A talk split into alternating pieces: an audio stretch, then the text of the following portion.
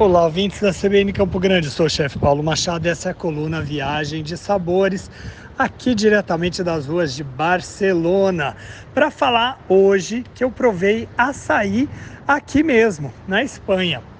Bom, produtor de 95% do açaí no Brasil, o estado do Pará possui quase 50 empresas que comercializam açaí para outros estados e é o produtor de 95% do açaí do Brasil. Isso representa mais de 1,2 milhão de toneladas de açaí.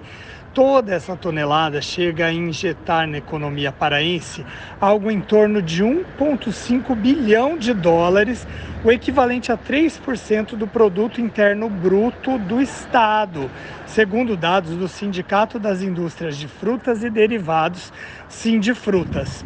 Parte desse açaí é congelado ou liofilizado e exportado para outros países.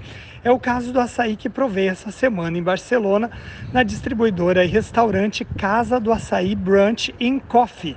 Foi surpreendente poder provar um açaí puro, sem adição de açúcar ou xaropes, e você pode escolher bom com banana, granola e frutas vermelhas, tal qual a gente consome na maior parte do Brasil. Para minha surpresa, a casa conta ainda com outras especialidades brasileiras que vão se alternando em menus do dia e também serve um delicioso pão de queijo. Afinal, o dono é o empresário Igor Leal, mineiro, é isso mesmo, de Minas Gerais. Como todo bom mineiro que se preze, tem que servir pãozinho de queijo com café em sua casa, vai. A Casa do Açaí serve também tapiocas de recheios variados e se encontra na Avenida Roma, 43, no bairro da Eixample Esquerda. Ainda em tempo, conto para vocês que nosso grupo Food Safaris está hoje em Belém do Pará, chefiado pela Poliana Tomé e eles farão uma visita durante a madrugada dessa quinta-feira ao mercado Ver o Peso para ver justamente o desembarque e leilão das rasas de açaí. As rasas são cestos de fibra vegetal que têm a medida da venda do açaí, cerca de 28 quilos.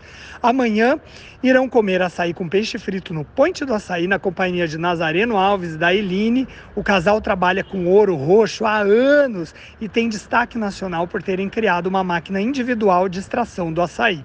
E depois o grupo parte para a Ilha do Marajó para provar turu, dançar carimbó, além de degustar o filé marajoara e o frito do vaqueiro. Mas aí já é assunto para a próxima coluna. Fique ligado aqui na nossa coluna Viagem de Sabores e também lá no nosso Instagram, arroba. Até mais!